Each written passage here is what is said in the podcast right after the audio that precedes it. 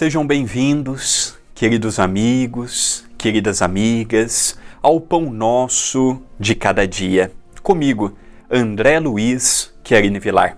Chegamos ao meio de nossa semana, elegendo frases do livro Agenda Cristã, pela mediunidade de Francisco Cândido Xavier, ditado pelo espírito de André Luiz. Hoje veremos uma frase do capítulo 4. Aprenda a ceder em favor de muitos, para que alguns intercedam em seu benefício nas situações desagradáveis. O Espiritismo, ele mostra para todos nós um convite a não pensarmos apenas e tão somente em nossas necessidades. Entramos numa casa espírita, vamos estudando o postulado de Allan Kardec, vamos estudando as obras de Chico Xavier, vamos compreendendo mais dilatadamente a figura de Jesus e nós vamos percebendo a importância de começarmos gradativamente a trabalharmos também em favor do nosso semelhante. Quando falamos nosso semelhante, não estamos dizendo apenas e tão somente a respeito dos nossos. Nossa mãe, nosso pai, nossa esposa, nosso marido, nossos filhos, as pessoas que compõem, por assim dizermos, a nossa sociedade. Vemos que um dos grandes problemas em sociedade, na atualidade, neste momento pandêmico, são as pessoas se sentindo sozinhas. Não têm amigos, formaram muitos companheiros. Na rede social tem mil, duas mil, três mil, quatro mil, cinco mil amigos virtuais, mas que verdadeiramente não tem dez, vinte, trinta. E aí nós percebemos que passamos uma vida toda sem cedermos nada sempre querendo a atenção dos outros, sempre querendo o amor dos outros, sempre querendo o reconhecimento dos outros. Mas e na hora de amarmos? De reconhecermos, de nos colocarmos no lugar do outro. E isso nós estamos falando começando dentro da nossa própria casa, se estendendo para o trabalho, chegando ao centro espírita e culminando na sociedade, já que todos nós, ricos e pobres, fazemos parte da sociedade.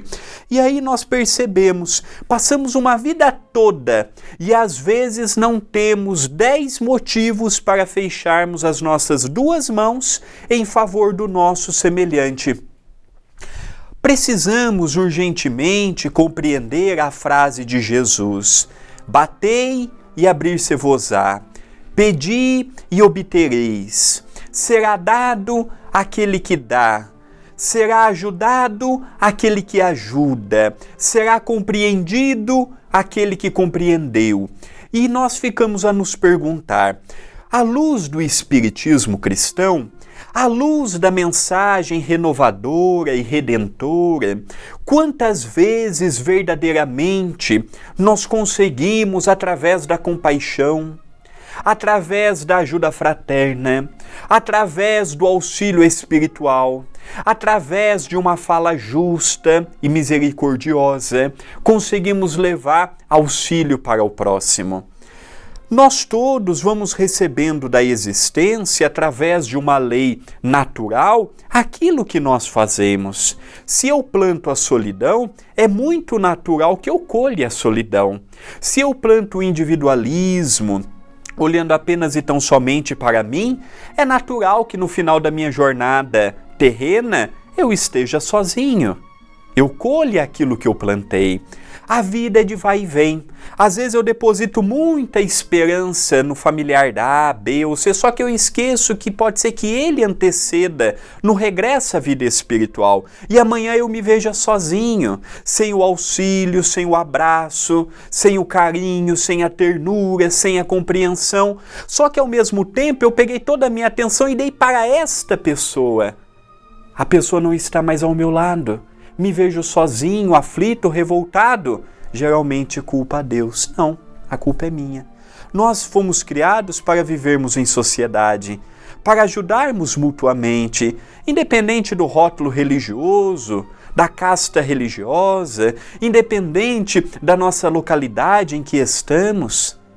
Mas enquanto não sairmos deste ostracismo, dificilmente compreenderemos o verdadeiro sentido da palavra ou das palavras família universal. Nós todos fazemos parte.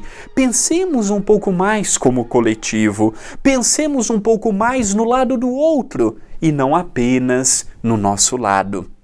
Pensemos nisto, mas pensemos agora